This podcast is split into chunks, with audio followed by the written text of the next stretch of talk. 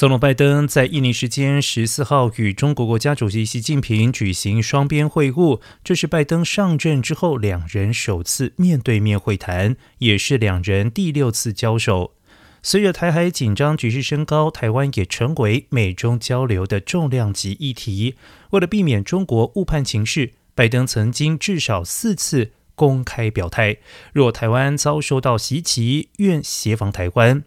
此言辞警告北京不要轻启战端，而拜登在出发前往印尼参加 G20，并且与习近平举行双边会谈前，也多次表明会试图界定美中关系红线，双方有冲突的领域，包括台湾，要予以解决。